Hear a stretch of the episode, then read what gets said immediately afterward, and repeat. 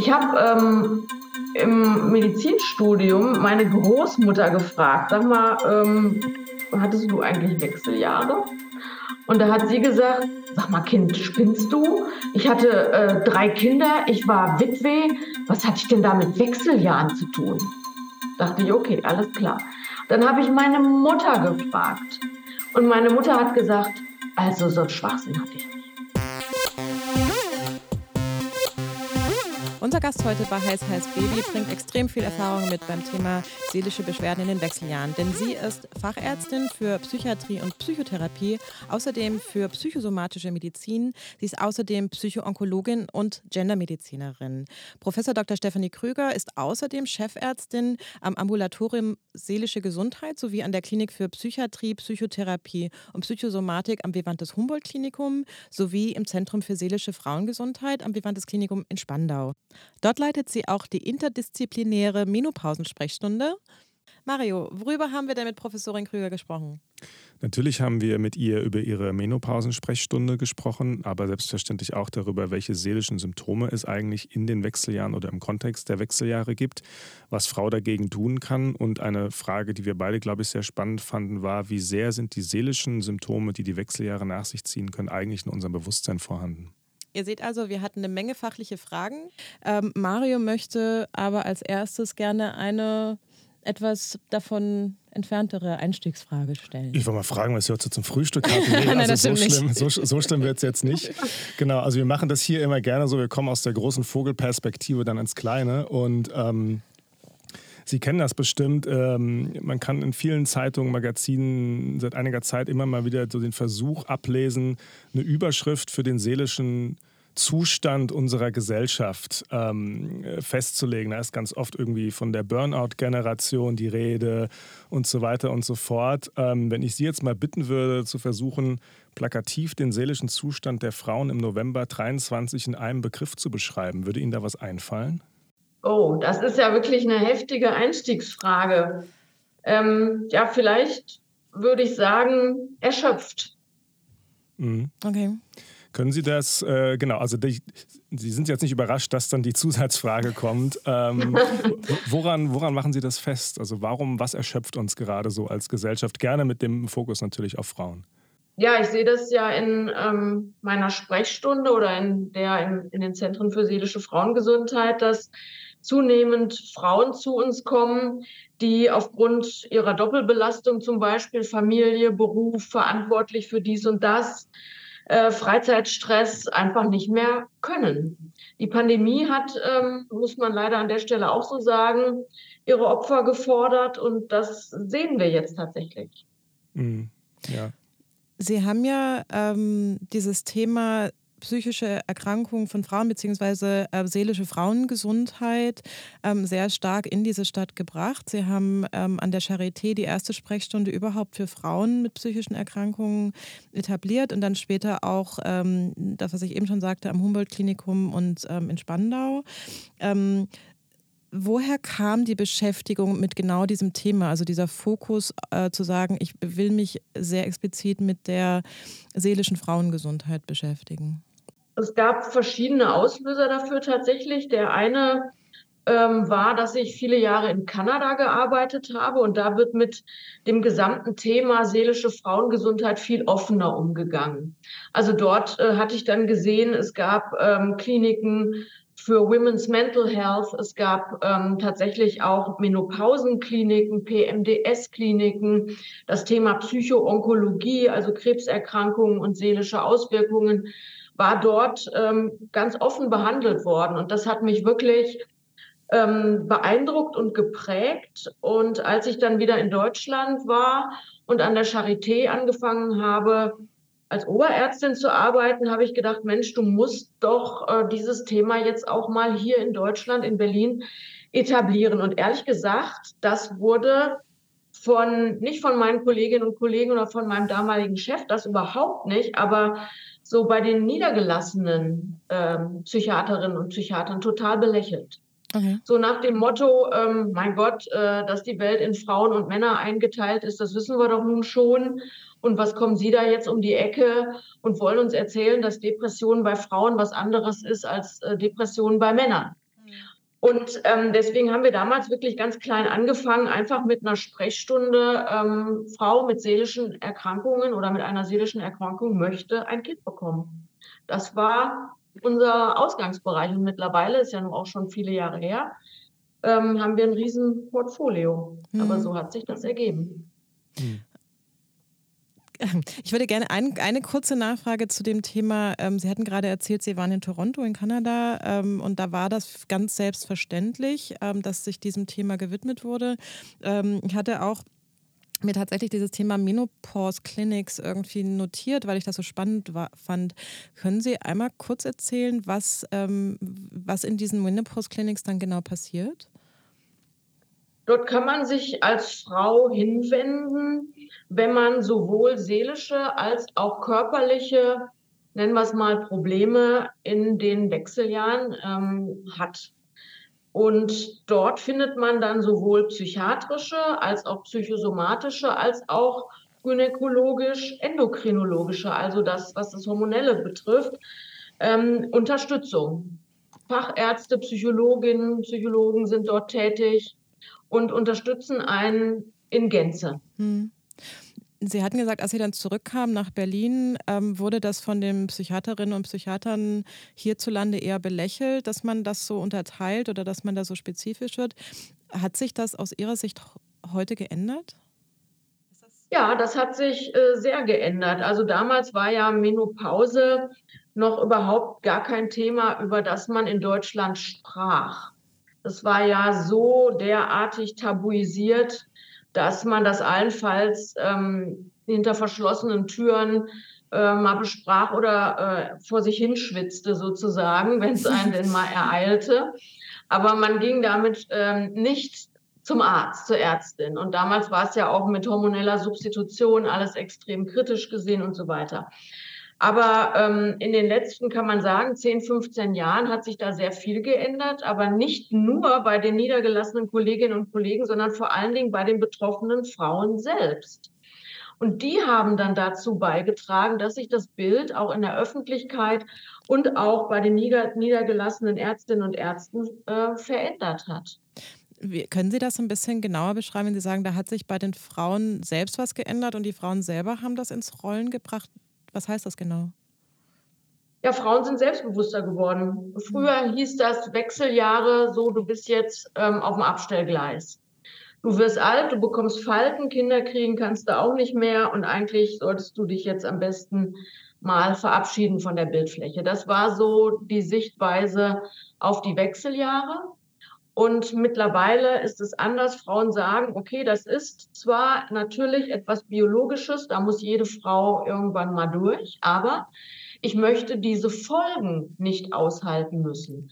Ich möchte nicht schwitzen, ich möchte nicht, dass meine Haare dünner werden, ich möchte keine Falten übermäßig kriegen und ich möchte vor allen Dingen nicht schlaflos in Berlin oder Köln oder München ähm, meine Nächte verbringen mhm. oder Panikattacken bekommen oder ähnliches. Mhm. So. Ja. Und die Frauen sagen, okay, ist zwar biologisch, will ich aber trotzdem nicht aushalten, also bitte Arzt, Ärztin, hilf mir. Mhm. Guter Fortschritt. Sie haben die Stichworte genannt, Enttabuisierung und höheres Selbstbewusstsein bei Frauen. Ähm, ich bin der festen Annahme, das führt auch zum höheren Zulauf in Ihrer Menopausensprechstunde. Können Sie das beziffern? Also wenn Sie mal den, die Patientinnenzahl heute mit der vor zwei, drei Jahren vergleichen? Ja, das kann ich gut beziffern. Also wir behandeln in jedem Zentrum ungefähr 2000 Frauen pro Jahr. Und davon machen mittlerweile knapp 20 Prozent der Frauen äh, diejenigen aus, die unter Wechseljahresbeschwerden leiden. Und das waren früher vielleicht, sagen wir mal, vor ja, 2012 habe ich es im Humboldt ins Leben gerufen, war es vielleicht drei Prozent. Was sind denn typische seelische Beschwerden, die Frauen in den Wechseljahren erleben? Würde es vielleicht mal anders formulieren. Ähm, was ist nicht typisch? Okay. nicht, nicht typisch ist das, was man sich so landläufig unter Depression vorstellt. Okay. Also Stimmung ist im Keller, man ist traurig, äh, man muss äh, weinen. Ja, nichts macht mehr Spaß, man ist vielleicht auch sogar lebensmüde. Das ist es nicht. Es ist vielmehr eine Dünnhäutigkeit, die die Frauen sehr oft beklagen, eine, eine mangelnde wie wir das äh, psychiatrisch ausdrücken, Resilienz, also Widerstandskraft gegenüber Alltagsbelastungen. Man fährt schneller aus der Haut, man rastet schneller aus.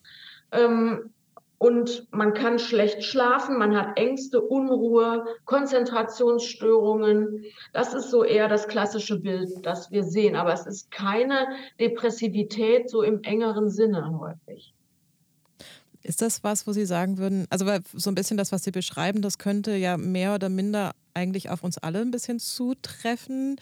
Ähm, also wie viele Frauen bei, oder bei wie vielen Frauen ist es dann tatsächlich so, dass Sie sagen, diese Beschwerden sind so stark, ähm, dass sie, dass sie die Frau dann so sehr belasten, dass sie zu Ihnen in die Sprechstunde kommen?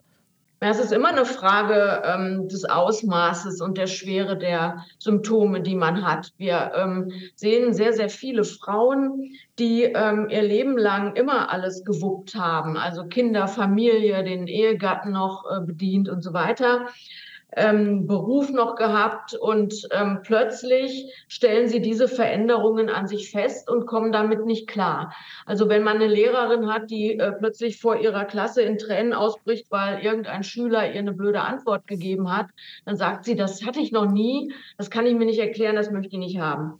Und die Frauen, die zu uns kommen mit diesen Symptomen, das sind von allen, die irgendwelche Symptome haben, vielleicht dann 20 Prozent, bei denen die Schwere so ist, dass sie sagen, das ist nicht aushaltbar.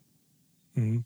Wie kann ich als Frau denn eigentlich entscheiden, was ist noch normal in Anführungszeichen und was ist nicht mehr aushaltbar? Also ich sag mal, bei einer, ohne das vergleichen zu wollen, bei einer Krippe haben wir, glaube ich, irgendwann alle ein gutes Bauchgefühl, wann es jetzt mal nötig wäre, sich professionelle Hilfe zu holen. In den Wechseljahren, wo Frau dann mittlerweile auch weiß, naja, das ist alles nicht so einfach, ist wahrscheinlich auch, und Sie haben das beschrieben, Frauen halten eh lange viel aus, ne, ist wahrscheinlich auch die Schwelle, sich professionellen Rat zu holen, auch nochmal eine höhere. Gibt es da so, ich sag mal, ja, Tipps, die Sie Frauen geben können nach dem Motto, wenn du das feststellst, dann schaffst du es vielleicht doch nicht mehr alleine? Es ist immer eine Frage natürlich der individuellen Toleranz. Das haben Sie gerade ja auch ähm, sehr gut geschildert. Frauen ertragen, muss ich leider so sagen, mehr als Männer, wenn Sie schon das Beispiel der Grippe herbemühen. Äh, jeder kennt die Männergrippe und die Frauengrippe. Aber ähm, Tatsache ist, dass wenn die Frau bei sich feststellt, ich habe jetzt ähm, Beschwerden, die behindern mich in meinem Alltagsleben, egal wobei. Ob man jetzt zu Hause tätig ist oder ob man einen Job hat, es ist auch egal, in welcher Position man da ist. Ähm, wenn man merkt, es gibt hier signifikante Veränderungen und Einschränkungen, dann sollte man sich Hilfe suchen. Das Thema Brain Fog ist immer mal wieder aufgetaucht. In, dem, in der Beschäftigung damit, auch jetzt irgendwie in einem Gespräch mit einer Freundin, die sagte, sie hat das und es ist irgendwie, es ist kaum aushaltbar. Ähm, ist Brain Fog ähm, oder beziehungsweise könnten Sie erstmal erklären, was ist das denn eigentlich überhaupt genau? Na, Brain Fog, ähm, da steckt ja schon das Wort Fog, Nebel drin.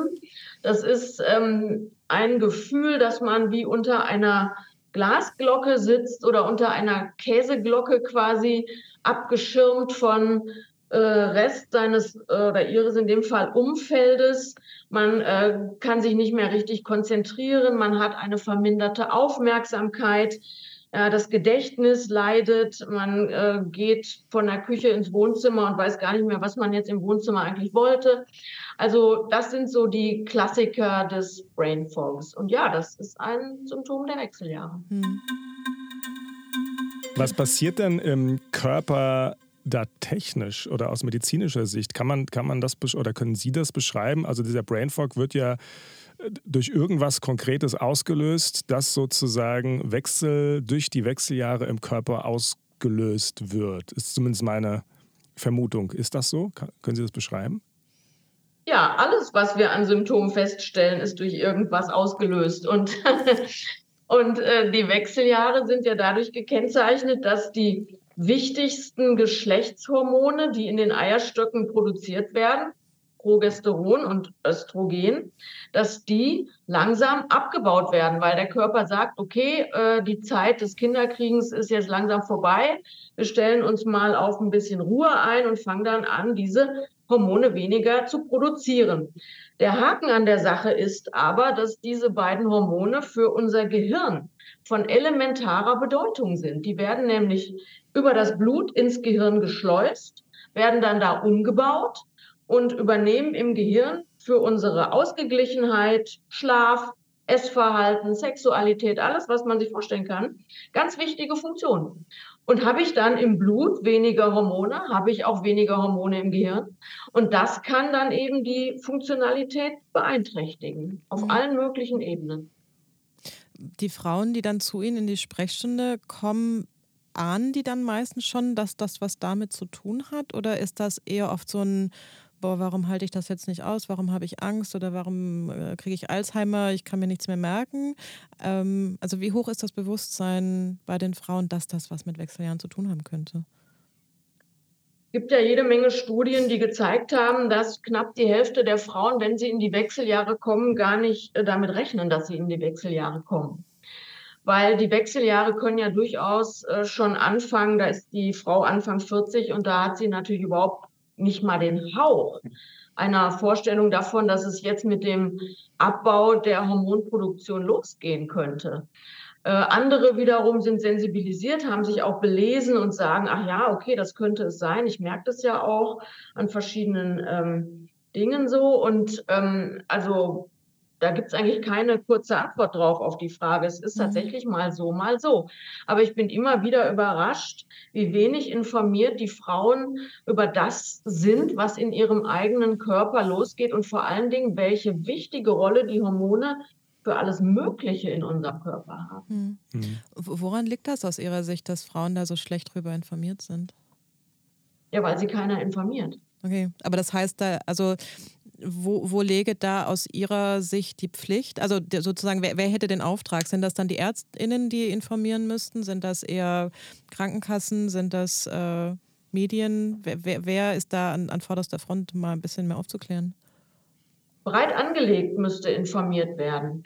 Es kann eigentlich aus meiner Sicht nicht angehen, dass jede Ärztin, jeder Arzt ähm, nur auf den eigenen Teller guckt und nicht über den Tellerrand hinaus, dass die Gynäkologin nur darüber informiert, was biologisch sozusagen äh, in, in Richtung Fortpflanzung oder Krebserkrankungen los ist, dass die Psychiaterin oder die Hausärztin nur darüber informiert, was in ihrem Bereich sozusagen los ist, ähm, sodass die Frauen sich dann ein Stückwerk zusammenschustern können und ähm, dazu ist nun mal auch nicht jede in der Lage. Das ist ja auch nicht so einfach, diese komplexen Zusammenhänge zu verstehen. Aber ich denke, es müsste auch von Seiten der Krankenkassen und über die, wie gesagt, Hausärztinnen, die ja oft auch erste Ansprechpartnerinnen sind, da ähm, bessere Aufklärung erfolgen. Und zwar für die Frau, ähm, die vielleicht nicht Akademikerin ist, aber auch für die, die es ist. Also, dass man die Frauen da abholt, wo sie sind und in den jeweiligen für sie relevanten Worten erklärt, was Sache ist. Hm. Ist für Sie die Tatsache, dass es das noch nicht gibt, ähm, auch der Tatsache geschuldet, das, was Sie eingangs erzählt haben, ähm, dass eben so diese Unterschiede zwischen Männern und Frauen, ähm, wenn es um medizinische Fragen geht, immer noch nicht wirklich da ist, wo sie sein sollte? Ja, ähm, ich bediene jetzt ein Klischee, aber wenn es wirklich so die klassischen Wechseljahre für Männer gäbe, dann wären wir alle bestens informiert. Also so leid es mir tut. Ich glaube, das ist immer noch ein Riesenthema. Mhm. Jetzt, äh, dem will ich gar nicht widersprechen. Ähm, jetzt ist es so, also wir, ja. wir, Christian und ich sind ja auch beide, ich sag mal, äh, vom Fach, wenn es um Kommunikation geht. Insofern haben Sie völlig recht, dass sozusagen diese Informationen auch irgendwie zielgruppengerecht ähm, äh, stattfinden sollten. Wir hatten das gleiche Gespräch vor ein paar Wochen im Freundeskreis nach dem Motto, wo kann man sich eigentlich informieren? Und dann kam natürlich der berechtigte Hinweis, naja, die BZGA hat ja auch die Website frauengesundheit.de oder so, da steht das ja alles drauf. Ähm, waren wir uns schnell einig, dass das noch nicht irgendwie die Antwort sein kann. Aber ist das was, wo Sie sagen, das ist schon mal ein richtiger Schritt oder haben Sie auch schon mal Patientinnen dann auf diese Website geschickt oder sagen Sie, nee, das ist eigentlich äh, Behördeninformation, die niemanden da abholt, wo er abgeholt werden will? Ja, letzteres. Die Frauen, die zu, ja, die Frauen, die zu mir kommen, die belesen sich bei Bunte und Gala. Ehrlich mhm. gesagt. Die gucken, ob irgendeine Promi-Frau sich in den USA geoutet hat mit ihren Wechseljahresbeschwerden oder auch anderen äh, Themen um die seelische Frauengesundheit herum und dann sagen die, Mensch, das habe ich auch. Mhm. Ja, die gucken nicht bei der BZGA, äh, BAGZ, ich kann es mir nicht mhm. mal merken, nach, ähm, können Sie mal sehen. Ähm, ja, also so läuft das nicht. Mhm. Deswegen müssen andere Aufklärungskampagnen erfolgen. Mhm. Finde ich aber interessant, dass Sie Gala sagen. Ich hatte nämlich in letzter Zeit auch ein paar Mal in der Gala ich hatte das Gefühl, das ist relativ neu, dass das da stattfindet. Aber ich las sowohl über Naomi Campbell und Wechseljahrsbeschwerden und Naomi, ja. Naomi Watts, die irgendwie gesagt hatte, sie, sie ist früh in die Wechseljahre gekommen und dachte, oh, da schau mal her, irgendwie, da reden Frauen äh, über Wechseljahre. So ist es.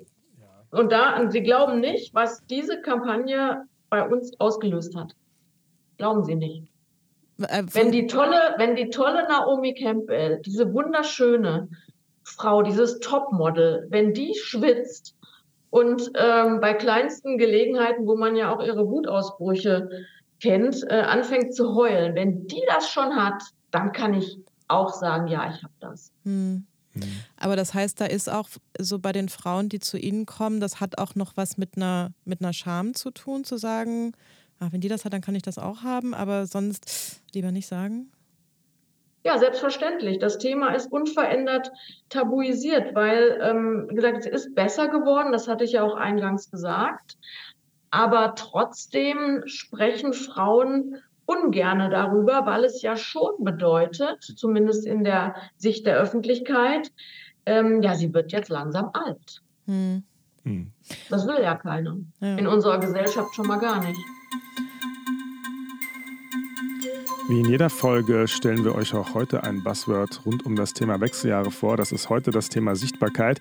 Ich habe neulich irgendwo gelesen, ab 40 werden Frauen unsichtbar und ich musste sofort an den Pumuckel denken, aber ich glaube, so witzig ist es gar nicht, oder? Es ist auch schön, dass du bei Frauen in den Pumuckel denkst. Ich habe mir jetzt gerade überlegt, ob der Pumuckel äh, geschlechtslos ist oder ob der, naja, äh, ist vielleicht jetzt nicht das Wichtigste. Ähm, ja, aber Unsichtbarkeit, da geht es eher darum, dass man sagt, Frauen ab 40 ähm, verschwinden in der Gesellschaft, sind nicht mehr sichtbar. Ich finde, das klingt sehr poetisch, denn de facto verschwinden Frauen ja nicht aus der Gesellschaft. Kannst du mal erklären, was mit dieser Chiffre genau gemeint ist? Ähm, damit ist gemeint, ähm, sie sind unsichtbar, weil sie nicht mehr dem entsprechen, wie Frauen zu sein haben sollen. Also sie sind nicht mehr sexy genug, sie sind nicht mehr begehrenswert genug. Ähm, sie, sie, man will sie nicht mehr flachlegen. Ähm, also so ungefähr das Verfallsdatum ist erreicht. Ähm, wir können sie irgendwo in die Ecke schieben, weil wir brauchen sie nicht mehr. Aber ich finde ja, ähm, also mal davon abgesehen, dass wir uns nicht nur über äußere Schönheit definieren, ähm, geht es bei Schönheit auch um ein bisschen mehr als faltenloser Haut und dellenfreie Oberschenkel total einverstanden und es gibt ja auch jede Menge ähm, Gegenbeispiele dafür, die wir jetzt vielleicht nicht alle aufzählen müssen. Echt nicht? Boah, ich habe so eine schöne Liste gemacht. Ja, vielleicht drei darfst du dir aussuchen. Drei? Oh Mann, aber Jennifer Lo Lopez, ja. Angela Bassett, aber ja. das sind so nur die ersten. Warte, manchmal zwischendrin Lucy Liu, Halle Berry. Ja, das waren jetzt Kate schon vier. Blanchett. Das war jetzt schon vier. Michelle Yeoh. Das ist wirklich sehr viel Sichtbarkeit. Monica Bellucci. Für Frauen, die, eigentlich, die eigentlich unsichtbar sind. Ich habe noch mehr. Moment. Sofia Vergara. Helen Mirren was mich jetzt interessieren würde, ähm, woher kommt denn dann die Idee der Unsichtbarkeit, wenn wir gerade, wenn ich dich gerade nur schwer dabei bremsen konnte, all diese unglaublich, unglaublich sichtbaren Frauen Queen aufzuzählen? Du fragst, woher die Idee von der Unsichtbarkeit kommt. Das würde mich dann doch schon nochmal interessieren. Okay, ja. ich hätte noch so ein paar Namen, aber okay, ich halte mich jetzt einmal kurz zurück. Ähm, naja, sicher auch von dem, was wir sehen. Also was wir sehen, bestimmt ja auch das, äh, was wir denken. Und es gibt dann eine Studie von der Malisa Stiftung und die zeigt zum Beispiel, dass ab Mitte 30 haben es Frauen in der Filmbranche bereits schwer.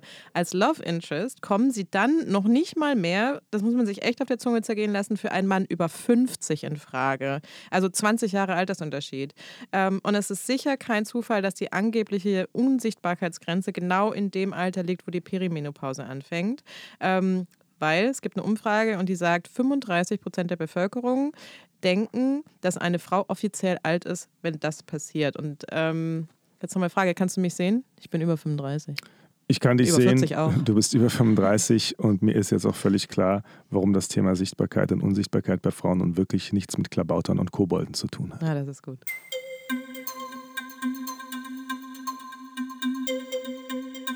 Damit sind wir dann eigentlich ganz gut an der Brücke in den nächsten Themenkomplex. Wir haben jetzt viel über Bewusstseinsmachung und Sensibilisierung gesprochen, auch ich sag mal über das Thema ähm, herauszufinden, was ist da eigentlich los. Die nächste spannende Frage ist natürlich, womit kann jetzt geholfen werden? Ähm, wie ist es möglich, die seelischen Beschwerden, die die Folge von Wechseljahren sind, sicherlich auch noch weiter induziert durch das große beschwerliche Ganze? Ähm, was können sie tun? Was kann Frau tun? Äh, ganz abgesehen davon, dass natürlich drüber reden und Bewusstseinsmachung eh immer ein erster wichtiger Schritt ist, zu wissen, dass Frau nicht alleine ist. Aber das wird ja nicht alles sein. Richtig, aber das ist, äh, wie man so schön sagt, schon mal die halbe Miete. Wenn Sie äh, als Frau wissen, ich bin hier nicht die Einzige und äh, mit mir ist eigentlich alles in Ordnung, nur meine Hormone spinnen, dann hilft das schon mal enorm weil äh, sie dürfen nicht unterschätzen, wie Kontrollverlust über eine Situation oder ein angenommener Kontrollverlust, wie negativ sich das wirklich aufs Befinden auswirken kann. Also Information, da bleibe ich auch dabei, ist wirklich das A und O. So. Und dann kommt der nächste Schritt. Also es gibt kein Gießkannenprinzip. Ich kann nicht sagen, eine Behandlung ist richtig, für alle Frauen. Und deswegen ähm, machen wir das auch grundsätzlich nicht so, dass wir ein Rezept über Hormone rüberschieben und sagen, das machen Sie jetzt mal jeden Tag und auf Wiedersehen. Hm. Wir äh, sprechen mit den Frauen, wir gucken, wo äh, drückt der Schuh sozusagen und was ist denn der Wunsch der Frau? Möchte sie, dass wir hormonell helfen? Möchte sie das vielleicht über Ernährung machen? Möchte sie das über körperliche Betätigung machen oder über Stressmanagement? Also was ist der Wunsch? Möchte sie ein Gesamtpaket haben? Möchte sie ein Coaching haben? Also da gibt es alles Mögliche, was man machen kann. Man muss erstmal ausloten, ähm, was die Frau möchte. Mhm. Und dann basteln wir sozusagen ein Paket. Und man kann als betroffene Frau sehr viel selber machen. Ja, und ähm, ich höre es natürlich auch ganz oft, dass die Frauen zu mir sagen, ähm, verschreiben Sie mir irgendwas, ich möchte, dass es weggeht. Ja, das kann ich auch tun. Mhm. Aber wenn die Frau dann sagt, nee, nee, also Hormone will ich auf keinen Fall, ähm, auch nach Aus Aufklärung möchte ich das nicht, ähm, fällt mir irgendwie subjektiv nicht oder es gibt ähm, Kriterien, die auch dagegen sprechen. Dann kann man über Ernährung, über Sport, über Verhaltensanpassung auch eine Menge tun. Hm. Hm. Aber das heißt, äh, würde man, wollte man über einen medikamentösen Weg reingehen, dann wären das Hormone. Dann, also Sie sagten ja eingangs auch, das ist jetzt keine Depression, das heißt, sie werden dann keine Antidepressiva verschreiben, sondern wenn da mit Medikamenten gearbeitet wird, dann heißt das Hormone. Ja, das heißt es, ähm, weil das ist die ursächliche Behandlung. Aber es gibt natürlich auch ähm, Fälle, in denen ähm, Hormone nicht angebracht sind, bei Krebserkrankungen in der Vorgeschichte, bei Thromboserisiko etc. oder einfach auch bei subjektiver Angst und Abneigung auch durch Fehlinformationen leider häufig gesteuert. Und dann muss man sich was anderes ausdenken und dann kommt man natürlich mit Sport und Ernährung nicht ganz so weit, wenn die psychischen Symptome so schwer sind, dass die Frau sagt, das halte ich einfach nicht aus. Ich schlafe keine Nacht mehr, ich grübel nur noch, ich weine die ganze Zeit vor lauter ähm, Sensibilität. Ich mache einen Fernseher an, sehe einen traurigen Film und breche in Tränen aus oder kriege einen Wutausbruch, weil mein Mann die Spülmaschine nicht ausgeräumt hat. Ja, also all sowas. Da muss man dann natürlich auch mal pharmakologisch gegensteuern. Sowas gibt's auch. Äh, das würde heißen, wie würde man da pharmakologisch gegensteuern? Jetzt kommt drauf an, wenn ich schwerste Schlafstörungen habe, muss ich was zum Schlafen verordnen. Wenn ich äh, Ängste, Panikattacken, schlimmste Unruhe habe, muss ich dagegen was verordnen. Und dann gibt es natürlich auch mal die Situation, da verordne ich die sogenannten Antidepressiva, die aber dann auch gegen Ängste zum Beispiel wirken oder Sorgen wirken oder eben Stimmungseinbrüche dann auch helfen können. Mhm. Heißt aber erstmal, wenn ich das zusammenfassend betrachte, man kann eigentlich ganz schön viel tun. Also der Werkzeugkoffer der, der unterschiedlichsten Antworten auf diese neuen Herausforderungen scheint mir relativ prall gefüllt. Würden, würden Sie dem zustimmen? Ja. Ähm, das ist gut. Was ist denn, ähm, also das ist schon mal gut. Was weniger gut ist, ist wahrscheinlich die Tatsache, dass vermutlich nicht alle Frauen, die ein Interesse an einer Menopausensprechstunde haben, da auch einen Platz kommen, weil wir, wie viele andere Mangelerscheinungen in diesem Land natürlich auch eine Mangelerscheinung an Therapeutinnen haben. Ähm, sprich, das sind also ganz viele Frauen, die A nicht den Zugang zum Erkenntnisgewinn haben und B dann schon auch gar nicht den Zugang zu diesem Werkzeugkoffer. Äh, welchen Rat können Sie denen denn geben? Ja, das ist genau das Dilemma, was Sie ansprechen.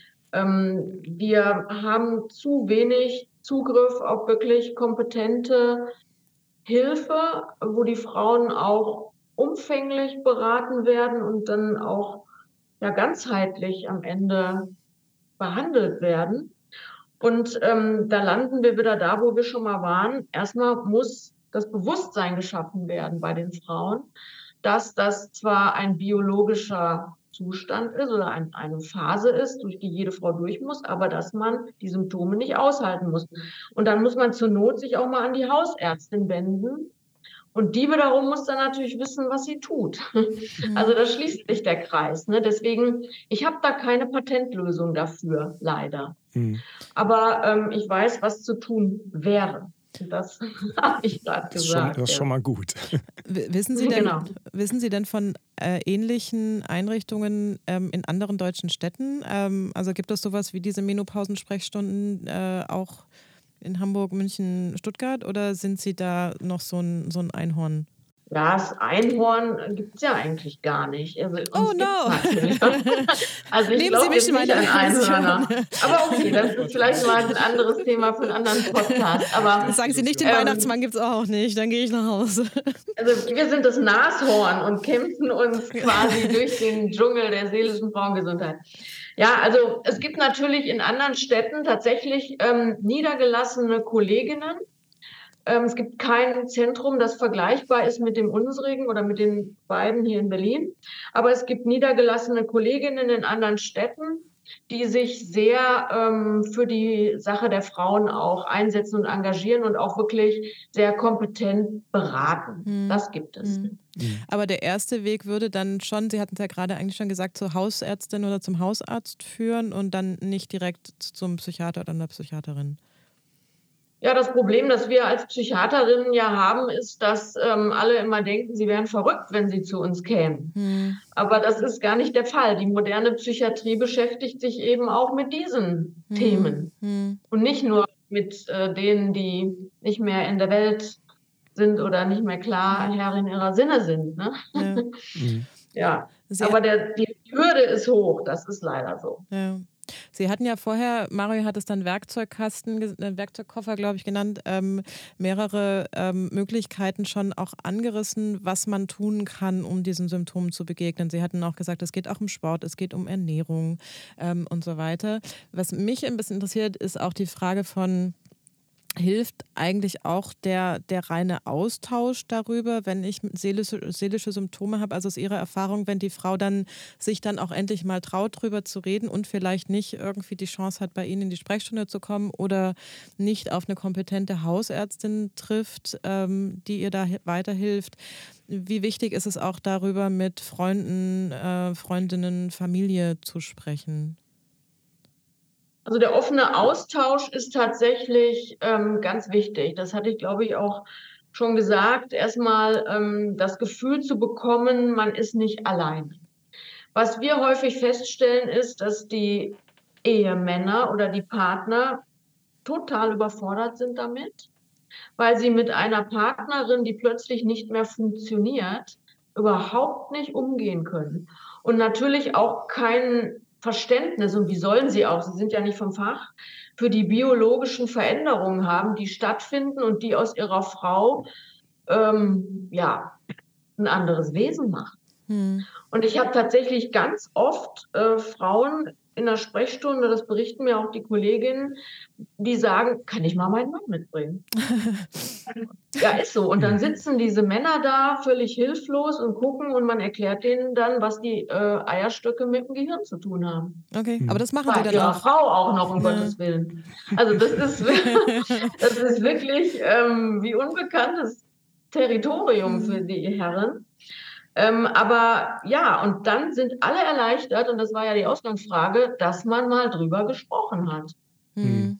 Ja, sehr verständlich. Ich finde das sehr schön, dass, äh, dass auch Männer in ihre Sprechstunde kommen. Und äh, in gewisser Weise ist die Tatsache, ähm, dass Sie hier heute auch mit einer Frau und einem Mann sprechen, auch so ein bisschen der Versuch, genau das ja mit einzufangen, ne? dass das Wechseljahre zwar sozusagen primär natürlich ein Geschlecht betreffen, aber sekundär natürlich alle, äh, ne, weil wir ja nicht in getrennten Zimmern voneinander leben. Ähm, diese seelischen Beschwerden oh. wäre vielleicht manchmal auch hilfreich. Ne? Sie, was da los, losgeht äh, ja. in den Wechseljahren? Da sind plötzlich die getrennten Schlafzimmer an der Tagesordnung, wenn man es sich erlauben kann. Ja, okay. Ähm, ja. Wie, wie lange, also umso wichtiger wird jetzt meine Anschlussfrage, wie lange dauern diese seelischen Beschwerden denn an, die was mit den Wechseljahren zu tun haben? Also kann ich mir das so vorstellen wie in der Pubertät? Das ist dann irgendwann, ist man dann aus dem Gröbsten raus und alles wird wieder besser. Äh, ist das in den Wechseljahren ähnlich oder ist das da ganz anders? Naja, also man ist irgendwann natürlich mal aus dem Gröbsten raus, aber dann ähm, ist alles nicht mehr ganz so gut. Weil dann sind mittlerweile zehn Jahre ins Land gegangen, wenn man Pech hat. Und ähm, es ist ja nicht so, dass ich mit dem Älterwerden oder sagen wir mal so, es wird immer so suggeriert, aber es ist ja nicht so, es wird ja nicht so viel besser mit dem Älterwerden. Der Körper passt sich an, es gibt dann so die berühmten Prozesse, die sich dann so konsolidieren, also die dann auf ein Niveau ankommen, mit dem man lebt. Und so ist das auch bei den Wechseljahren. Ähm, sieben bis zehn Jahre, wie gesagt, dauert der ganze Prozess und dann ist es abgeschlossen. Ja, mhm. dann sind natürlich die Symptome auch irgendwann mal weg. Aber dann ist man natürlich auch, ja, nicht mehr ganz jung. Mhm. Mhm. Verstehe ich. Jetzt haben wir natürlich auch so, also wir wollen mit unserem Podcast keine Lust auf die Wechseljahre machen, das wäre natürlich vermessen. Aber wir hatten, wir haben schon auch so ein bisschen den Anspruch zu sagen, genau das ist alles so herausfordernd, wie es ist. Gleichzeitig passiert das aber eben auch in der Lebensphase, in der Erkenntnis und Wachstum und Selbstbewusstsein kommen. Und ich könnte mir auch vorstellen, Frauen, die sich sehr bewusst mit ihren Wechseljahren auseinandersetzen, wachsen daran auch. Jetzt haben Sie aber gerade gesagt, wenn das dann vorbei ist, ist eh alles nicht mehr so schön. Das, das zerstört jetzt so ein bisschen meine, meine, These. Würden Sie mir wenigstens denn ein bisschen zustimmen, dass auch nach den ähm, Beschwerden der Wechseljahren, ich sag mal, Licht am Horizont ist und dass da einfach eine Lebensphase beginnt, die auch nochmal mit einer völlig anderen und neuen Form von Lebensfreude und Selbstbewusstsein verbunden ist? Na klar, also ich wollte jetzt auch nicht hier den Abgesang aufs Leben äh, ab Mitte 40 ähm, einleiten. Also auf gar keinen Fall. Aber, ähm, ne, oder anders formuliert, die Frauen, die durch die Wechseljahre gehen und dann am Ende durch sind, die haben natürlich dann ähm, durch dieses Schwimmen durchs Stahlbad unter Umständen eine Haltung entwickelt, die sie vorher nicht hatten. Und die heißt, ähm, es ist mir vieles wurscht, ähm, ich habe da eine ganz andere Sicht darauf, ich bin entspannter, was kann mir noch passieren? Ja, und ich äh, setze meinen Fokus jetzt auf ähm, anderes und denke mal an mich zur Abwechslung. Mhm. Also das sind natürlich die vielen positiven Aspekte, die die Wechseljahre und das Durchschreiten dieses unter Umständen doch recht tiefen Tals, nicht für alle Frauen, wie gesagt, aber eben für viele, dann auch ähm, mit sich bringen. Mhm. Das ist gut. Ähm, wir haben ein, oder hast du direkt eine inhaltliche Anschlussfrage dazu, nee, Christiane? Mach, mach äh, wir haben in jeder Episode sozusagen als kleine Pause zwischen den sehr schweren Inhalten äh, sechs sehr kurze, kurzweilige Fragen, die, äh, das ist so ein bisschen wie ähm, äh, Hund oder Katze. Ne? Und dann müssen sie immer oh. sagen, ob sie, ob sie Hund, Hund oder Katze, das sind die schwersten. Ja, das ähm, willst du die heute mal stellen oder soll ich die stellen? Nee, mach ruhig, du hast okay. das gestern so schön gemacht. Ich, also ich bin schon im Groove. Also die erste Frage lautet, und sie haben natürlich alle einen Wechseljahrsbezug. Die erste Frage lautet, ähm, Fisch oder Tofu? Fisch.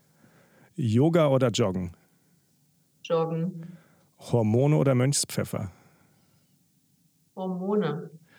Tabletten oder Therapie? das ist immer eine Alles- oder Nichts-Frage, ne? Eine Ja- oder Nein-Frage. Idealerweise oder ja. oder Frage. Das ist jetzt genau wie mit dem Mönchspfeffer. Das ist ja auch hormonell. Aber naja, egal. Ja, was war das jetzt? Therapie oder Pillen? Genau. Ah, dann streike ich jetzt. Das, das, das, das, ist total. Kann ich nicht entweder oder beantworten. Das ist total legitim. Äh, vielleicht wird es bei der nächsten Frage einfacher. Stolz oder Stigma? Klar, stolz. Sehr gut. Ich, ich wusste, das wird einfacher. Die Abschlussfrage lautet immer TikTok oder Frauenärztin? Frauenärztin. Da siegt die Hoffnung an der Stelle. ja, auch die Hoffnung, dass die Frauenärztin gut genug informiert ist, um weiterhelfen zu können. Das finde ich gut. Vielen Dank für den kleinen Ausflug in, auch wenn das immer, ich weiß, gewollt auf eine Sache hinaus will. Ich weiß, dass das immer das nicht so einfach, nicht so einfach ist. Tatsächlich. Ich finde es halt tatsächlich sehr spannend. Auch so eben, wir hatten, wir hatten gestern schon ein Interview und haben sozusagen auch diese, diese Fragen gestellt und dann auch nochmal zu gucken, ähm, so aus den unterschiedlichen Perspektiven, was für Antworten gegeben werden. Ähm, bei der Frage, bei der Sie gestreikt haben, ähm, da würde ich gerne nochmal nachfragen. Ähm, das war, äh, stehen bei uns, glaube ich, Tabletten oder Therapie, Pillen oder Therapie. Äh, darüber haben wir ja tatsächlich ähm, gar nicht gesprochen. Bei wie vielen Frauen würden Sie auch äh, sagen, Therapie ist auch ein Mittel, das man einsetzen könnte? Also wie viele Frauen würden Sie auch in Therapie schicken, zu sagen, das könnte jetzt auch in den Wechseljahren ein hilfreiches Mittel sein? Ich habe da gezögert oder ich habe mich äh, verweigert, weil das nicht schwarz oder weiß ist. Man muss beides nebeneinander stehen lassen und alles zu seiner Zeit. Und ähm, wenn ich eine Frau habe, ich kann das immer ganz gut ähm, illustrieren, die sich ihr Leben lang äh, engagiert hat für Familie, für Kinder, für Mann. Dann ist sie Ende 40 und plötzlich sagt der Mann auf Wiedersehen, ich habe eine 25-Jährige, die Kinder sind aus dem Haus und die Frau sitzt da und sagt so, und was mache ich jetzt mit meinem Leben? Weil sie über die Jahre vergessen hat, was ihr wichtig ist, was ihr gut tut, was ihre Interessen sind. So, und zu dieser Frau sage ich dann, das müssen Sie jetzt erstmal wieder lernen. Und da kann natürlich eine psychotherapeutische Unterstützung oder wer das Wort Therapie nicht mag, dann sagen wir auch ein Coaching mit jemandem, der wirklich Ahnung auch hat, worum es geht ähm, und nicht nur einen Wochenendkurs im Coaching gemacht hat, sondern jemand, der wirklich weiß, was Sache ist, äh, kann dann wirklich sehr hilfreich sein. Hallo, ich bin Christiane. Ich bin 48 Jahre alt und ich erzähle heute ein bisschen was über Zyklusveränderungen. Ich bin seit ungefähr einem Jahr, würde ich schätzen, in der Perimenopause. Ähm, und auch ungefähr mit dem Zeitpunkt fing bei mir an, der Zyklus sich stark zu verändern. Ähm, also das heißt, der kommt noch sehr regelmäßig. Ähm, ungefähr alle 28 Tage kriege ich meine Tage. Das Problem ist, dass die dann nicht wie vorher üblich so drei, vier, fünf, maximal sechs Tage anhalten, sondern dass ich inzwischen meine Tage so ungefähr zwei Wochen lang habe. Als das losging, habe ich mir schon gedacht, dass das was mit der Perimenopause zu tun haben kann, weil ich da auch viel drüber gelesen hatte, dass sich der Zyklus dann verändern kann. Trotzdem ist es natürlich so, wenn man zwei Wochen am Stück blutet, dass man sich auch Sorgen macht, was da eigentlich los ist und ob es nicht vielleicht doch was anderes ist. Und zum Glück hat meine Frauenärztin, zu der ich dann natürlich gegangen bin, mich beruhigt und gesagt, nee, das ist tatsächlich ähm, menopausal, ähm, da ist nichts, nichts anderes los und ähm, hat mir dann Progesteron verschrieben, das ich jetzt seit ungefähr zwei Monaten nehme. Ähm, ich würde sagen, mit den ersten Erfolgen, also es ist noch nicht so, wie es vorher war, es sind schon immer noch ist auf jeden Fall noch über eine Woche, zehn Tage, würde ich sagen, die ich blute.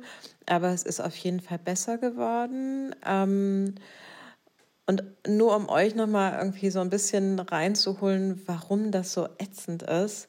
Ähm, es ist halt nicht nur, dass du die üblichen Periodengeschichten hast, die wahrscheinlich auf die eine oder andere Art jede Frau kennt, nämlich ähm, Krämpfe zu haben, Wassereinlagerung zu haben und die Brust spannt. Manche Frauen kennen Stimmungsschwankungen. Ähm, nee, es ist nicht nur das, sondern es hört dann auch einfach nicht auf zu bluten. Und das macht einfach überhaupt keinen Spaß, weil du immer darauf vorbereitet musst, sein musst, dass irgendwas aus dir rausläuft. Ähm, und ich glaube, das kann sich jeder vorstellen, dass das nicht besonders schön ist, wenn man einen halben Monat genau das hat, nämlich es läuft irgendwas aus dir raus. Ähm, noch dazu, ähm, ist es für mich als Singlefrau. Ähm, ich date relativ viel und ähm, finde es auch eigentlich schön, wenn ich dann das erste Mal Sex habe mit einem Mann, nicht unbedingt zu bluten. Ähm, schadet nicht Männer da draußen. Die meisten haben da tatsächlich ein erstaunlich geringes Problem mit.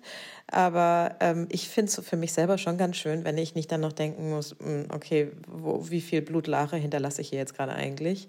Ähm, deswegen, das macht es auch nicht unbedingt schöner.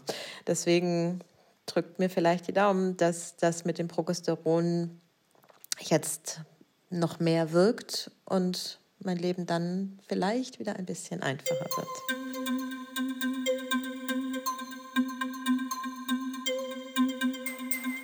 Ähm, es ist immer schon wieder ein Thema ange klang immer schon wieder an heute sozusagen ähm, Aus- und Weiterbildung zu dem Thema. Wie sensibel sind eigentlich Hausärzte? Wie sensibel sind eigentlich Frauenärztinnen?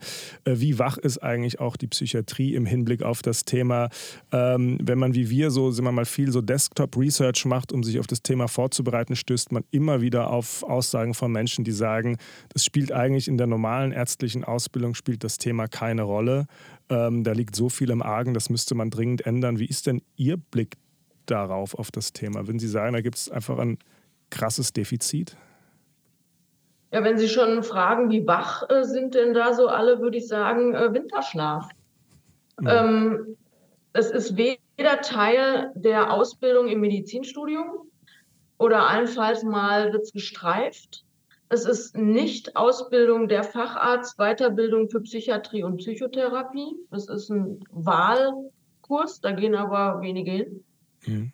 Ähm, und es ist im Rahmen der gynäkologischen Facharztausbildung zwar Thema, aber auch nicht so, wie man sich das wünscht. Mhm. Es gibt Leitlinien zur Behandlung äh, der Frau in den Wechseljahren, die sind sehr medizinisch. Da spielt auch die Seele eine Rolle aber nur eine untergeordnete. Ähm, und man muss es sich tatsächlich in Eigenregie sehr mühsam zusammensuchen, wenn man da ein Interesse hat an dem Thema. Mhm. Da ist noch sehr, sehr viel zu tun. Ist Ihr Angebot kostenfrei? Also wird es von den Krankenkassen bezahlt oder müssen die Frauen es selbst finanzieren? Also wir sind krankenkassenfinanziert. Allerdings äh, unterliegen auch wir gewissen Limitierungen und die sehen so aus. Eine Frau darf nur dann zu uns kommen und es wird von der Krankenkasse finanziert, wenn sie nicht ambulant entweder schon bei einer Psychiaterin ist oder eine Psychotherapie macht. Ist das der Fall, muss sie das selbst bezahlen. Das haben wir aber nicht erfunden, sondern das ist eine gesetzliche Regelung. Okay. Und wie, wie schwer ist es, also nicht, dass nach dem Podcast irgendwie ähm, zweieinhalb Millionen Berlinerinnen bei Ihnen anrufen und sagen, ich möchte unbedingt bei Ihnen vorbeikommen. Ähm, also wie schwer ist es? Äh, ich halte das nicht für so ausgeschlossen. Also zweieinhalb, zweieinhalb Millionen werden es nicht sein. Ich weiß nicht, was das jetzt runtergebrochen ist auf, äh, auf, auf Berlin. Ähm, aber wie schwer ist es, bei Ihnen reinzukommen? Also wir haben jetzt äh, Wartezeiten von ungefähr acht Wochen. Ah, okay, das klingt aber, finde ich, irgendwie ganz okay. Ich hatte das Gefühl, irgendwie einen Therapieplatz zu kriegen, dauert deutlich länger in dieser Stadt. Also acht Wochen finde ich gar nicht so schlecht. Mhm. Ja, Therapieplatz, ähm, da sprechen Sie jetzt von Psychotherapie. Ja, genau. Das ist wirklich äh, rar gesät. Und da reinzukommen, ähm, ist wirklich schwierig. Wir bieten ja erst einmal eine ärztliche und dann guckt man, wie es weitergeht, Beratung an. Ja. Ne?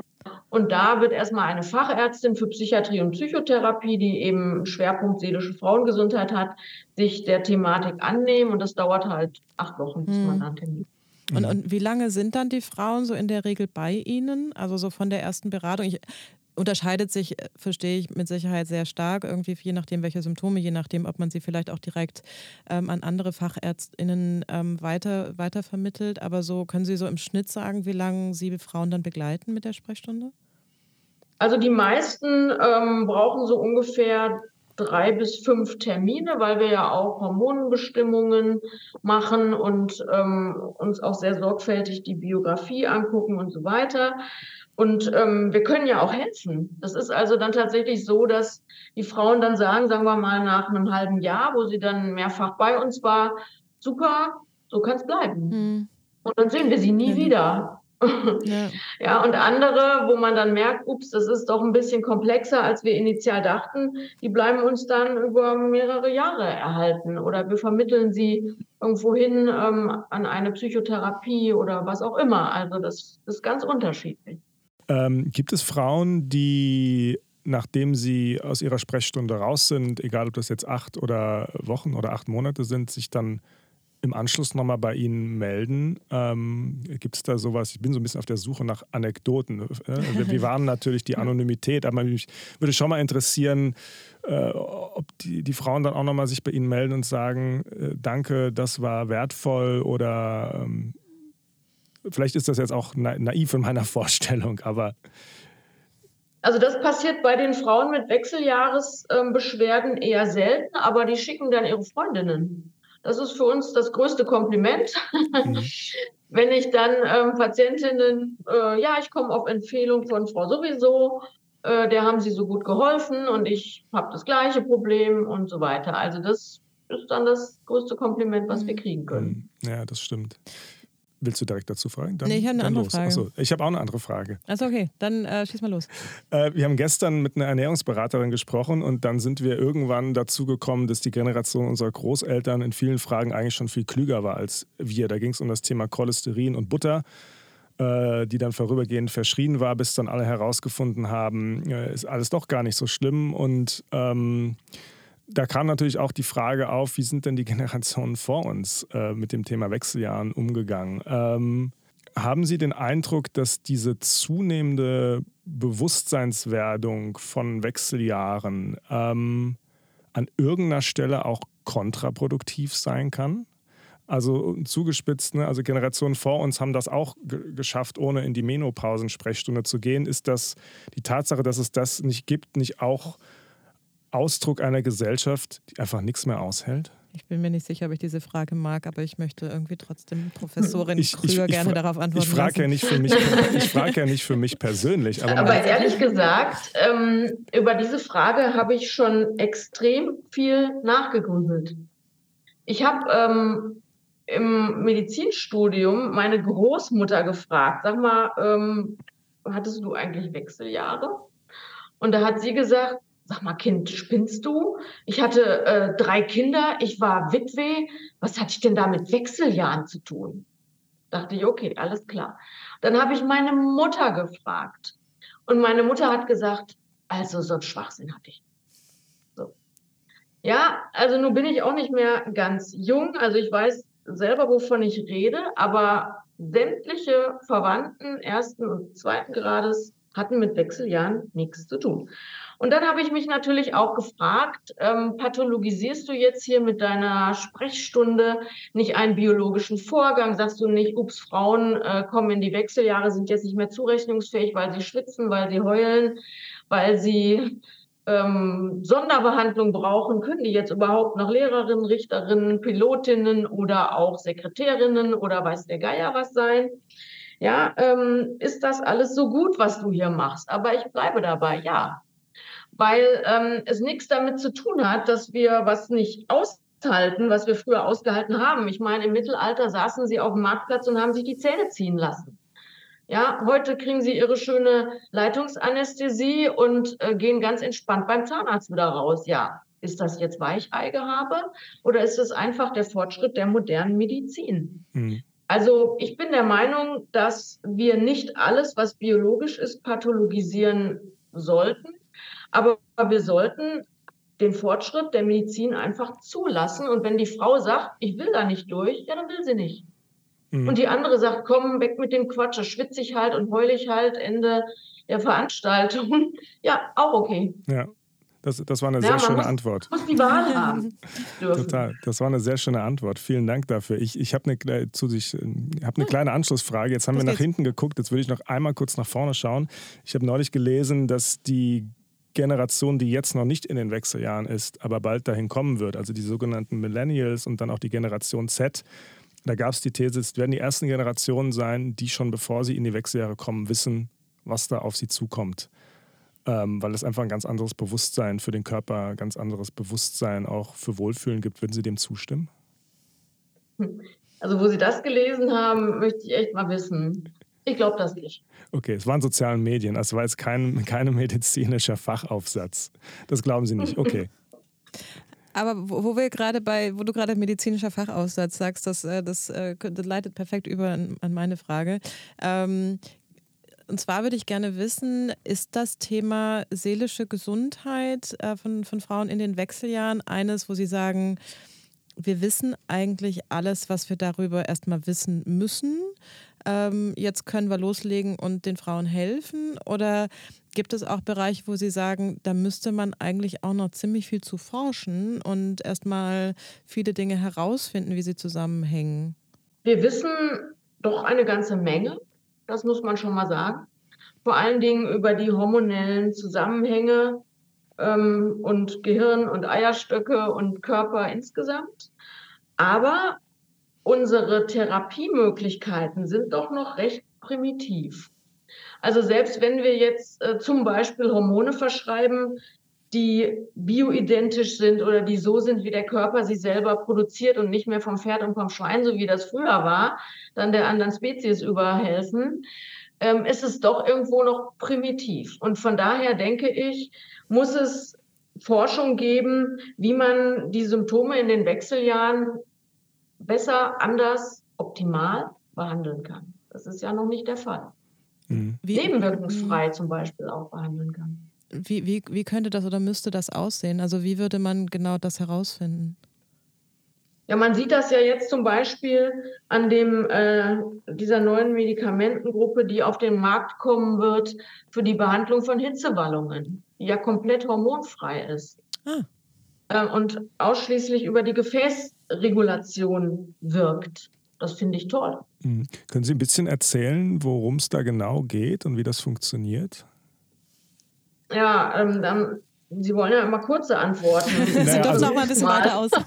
Wenn, wenn, das jetzt kompliziert ist, waren alle Antworten bisher so kurz, dass Sie sich dadurch Zeit eingekauft haben, die Sie jetzt ah, einlösen können. Das freut mich. Ähm, ja, also um zu schwitzen, äh, wenn man nicht schwitzen soll, müssen die Gefäße vollkommen außer Rand und Band geraten. Das tun sie in den Wechseljahren. Die wissen nicht mehr, ist es draußen kalt, ist es draußen heiß, sollen wir uns jetzt zusammenziehen, sollen wir uns erweitern, was sollen wir jetzt eigentlich machen?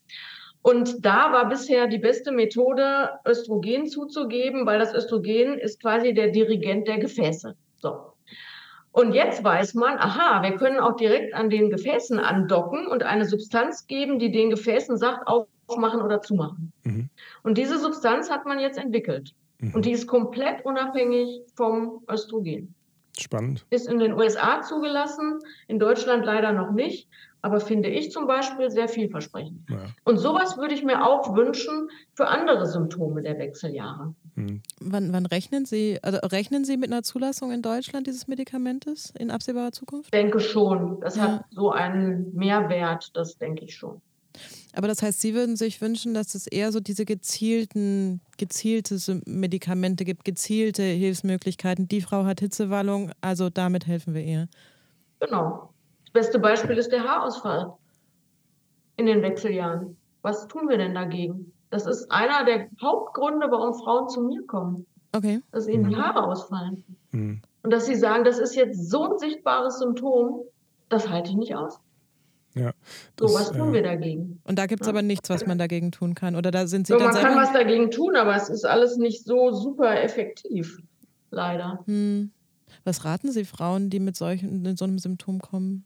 Naja, man, man kann da schon was, was gegen machen. Es gibt ja diverse Tinkturen, die man sich da auf die Haare auftragen kann, die den Haarfollikel wieder zum Wachsen bringen oder Eigenbluttherapie und dann dieser Helm mit Infrarotstrahlung und all so Sachen. Also, man kann da schon eine Menge machen. Hm. Ja, aber ich würde mir einfach wünschen, dass man sagt, das ist das ganze Potpourri an Wechseljahressymptomen und dafür haben wir das, da haben wir das, da haben wir das, da haben wir das. Und nicht so, ich schiebe Ihnen mal ein Hormonrezept drüber oder machen Sie mal Jogging oder essen Sie mal Sojaprodukte.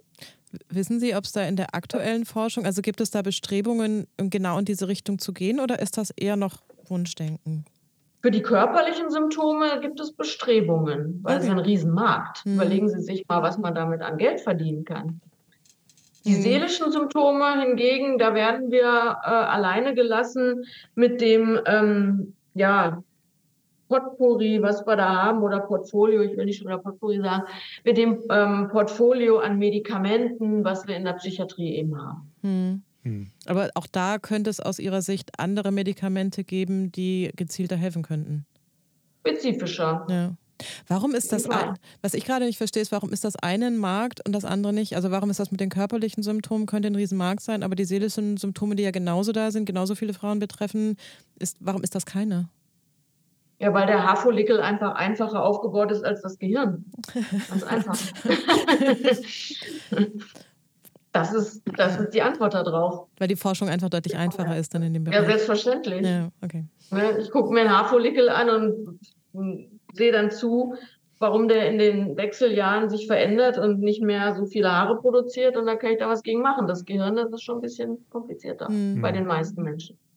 Man kann das mit dem Thema Haarausfall auch super daran ablesen. Wir haben ja jetzt für die dann bald startende Show Heiß Heiß Baby auch Social Media Kanäle angelegt und Sie können sich nicht vorstellen, wie viele ungefragt Anzeigen wir äh, auf Instagram genau zu diesem Thema oh ja. Haarausfall. Ne? Äh. Und das ist natürlich, ich finde, da schließt sich so ein bisschen der Kreis mit dem, mit dem Patho, ähm, pathologisieren. Ne? Also wenn ich das dann sozusagen, wenn ich mich als Frau einmal anfange, auf Instagram über Wechseljahre zu informieren und dann innerhalb von fünf Minuten 43 Anzeigen zum Thema Haarausfall und was man mutmaßlich alles dagegen tun kann, angezeigt werde, dann werde ich halt auch in so eine Abwärtsspirale reingestoßen, die mit Sicherheit auch nicht gut für die seelische Gesundheit ist. Aber das werden wir jetzt, glaube ich, heute, äh, Instagram werden wir heute nicht auch noch an, äh, anpacken als Thema. Ähm, ja. Ja, aber vielleicht eine Frage noch irgendwie, also weil tatsächlich, äh, so gerade Hausfall sagt das irgendwie für mich ja auch tatsächlich dieses Thema, es geht dann immer sehr stark um Aussehen, es geht auch viel um äh, Gewichtszunahme, und ich denke so, da fokussiert sich das dann so stark drauf. Warum denn eigentlich? Ähm, wenn das Körperliche und ich habe eine Hitzewallung und ich spüre gerade wirklich irgendwie ein, ein, was, was Fieses in mir hochkriechen und wir reden über Haarausfall und Gewichtsprobleme, die sicher, verstehen Sie mich nicht falsch, ihre Berechtigung haben und ich verstehe auch, dass Frauen darunter leiden. Ähm, aber dieser dann doch sehr wieder starke Fokus auf Äußere finde ich schwierig. Ja, aber wir können leider nicht verleugnen, dass das in unserer Gesellschaft immer noch der Maßstab ist. Und ähm, das ist auch ein Problem tatsächlich. Hm. Deswegen äh, erschreckt es mich auch jedes Mal. Ich weiß genau, wovon Sie äh, reden. Ähm, tausend Anzeigen für ähm, Antifaltenmittel und wie kriegt man den Bauch weg? Ist dieses in den Wechseljahren, dann geht dein Bauch weg und so weiter. Und es geht nur darum. Hm. Ganz schwierig. Hm. Aber solange wir da nicht auch ein, ein Shift oder eine Veränderung im Bewusstsein, auch in der Gesellschaft, das ist immer so ein großes Wort, die Gesellschaft, aber es ist leider so, solange wir das nicht haben, wird es sich hm. auch auf das Äußere zum Teil reduzieren hm. tatsächlich. Aber es würde doch wahrscheinlich auch der seelischen Gesundheit extrem helfen, wenn Frauen sagen könnten, okay, jetzt wiege ich fünf Kilo mehr und die Haare sind ein bisschen dünner, aber ich äh, bin trotzdem noch ich und ich bin immer noch toll. Ja, das wäre ja das Ziel. Ja. Dass man davon wegkommt und sagt, ähm, wie Sie das vorhin so meinten, Licht am Ende des Wechseljahrestunnels. Ne? Das Leben ist da nicht vorbei. Mhm. Es gibt tolle Sachen und du bist immer noch eine tolle Frau. Ja. Total. Äh, ich glaube, wir kommen so langsam schon in Richtung Schlusspassage, was nicht zuletzt Ihren kurzen und kurzweiligen Antworten zu verdanken ist. Dafür schon mal vielen Dank. Ähm, Sie wirken jetzt, ich glaube, das ist in dem Gespräch klar geworden, nicht wie jemand, ähm, der sich nicht selbst zu helfen weiß. Also Sie haben das alles selbst aufgebaut, haben einen Bedarf gesehen und äh, sind, glaube ich, schon auch so der Typ Macherin. Wenn Sie jetzt trotzdem einen Wunsch frei hätten, der Ihnen jemand anders erfüllt, im Hinblick auf das Thema Wechseljahre und seelische Erkrankungen, welcher wäre das denn? Dann würde ich mir eine Fee wünschen, die kann männlich oder weiblich sein, ist mir egal, die äh, den Frauen etwas Goldstaub ins Gehirn rieseln lassen würde äh, mit dem Inhalt, du bist toll, so wie du bist. Und wenn du irgendwas hast, was dir nicht gefällt, dann steh auf für deine Interessen. Das würde ich mir wünschen. Jetzt traue ich mich fast nichts hinterher zu sagen, weil das so ein schönes Schlusswort ist. Ich, ich möchte, gerade sagen. Ja. Ich möchte bloß sagen, dass dieses wunderschöne Zitat von Professor Dr. Stefanie Krüger äh, im Podcast Heiß Heiß Baby zustande kam äh, und dass es für immer hier verewigt werden soll. Aber Christiane hat hat auch noch Dinge zu sagen. Nee, ich, ich, Hatte, ich hatte tatsächlich gerade auch, okay, Goldstaub, ich fand es wirklich sehr, sehr schön und dachte so, damit möchte ich möchte eigentlich gar nichts mehr sagen, weil das war, das war so ein, ein schöner, schöner Wunsch zum Ende, dem man nichts mehr hinzuzufügen ähm, weiß und auch nicht möchte, weil es, ja, Jetzt quatsche ich, obwohl ich eigentlich finde, das ist eigentlich alles damit gesagt. Das können wir ja rausschneiden, das okay. ist das Gute. ja, schneid, schneid, mich raus und das schöne Zitat irgendwie machen wir dann am besten zweimal hintereinander, weil es so schön war, damit die Leute dann nochmal zuhören können. Das ja, stimmt. Goldstaub finde ich, find ich toll. Ähm, ja. Haben Sie vielen Dank. Äh, Gibt es noch was, was Sie sagen wollen würden, dann wäre das jetzt Ihre Chance. Ansonsten, äh, genau, werden wir auch ganz bestimmt nicht mehr Ihrer Zeit ähm, abknapsen wollen äh, als nötig ist? Ja, also ich habe eigentlich alles gesagt, was ich zu sagen habe, außer dass ich es grandios finde, dass Sie so einen Podcast machen und dass der Heiß Heiß Baby heißt. oh, das freut uns ja. Es, es, ist einem heiß, aber man ist immer noch heiß. Genau. Ne? Ja. Absolut. So ja. Und es war, wir haben wirklich ein Weilchen gesucht nach dem Titel und als, als Mario kam damit ums Eck tatsächlich dann ähm, und ich war das. Oh, so ich, ich glaube, ich soll. Mario hatte mir gesagt, ich soll hier nicht auf den Tisch schauen, weil das kommt sofort am Mikro an. Ähm, nein, aber als er um die Ecke kam, ich hatte genau das ist genau, was Sie gerade gesagt haben. Das ist es. Uns ist heiß, aber wir sind auch immer noch heiß. Ähm, ja. freut, freut mich sehr, freut uns sehr, dass, äh, dass Ihnen das gefällt.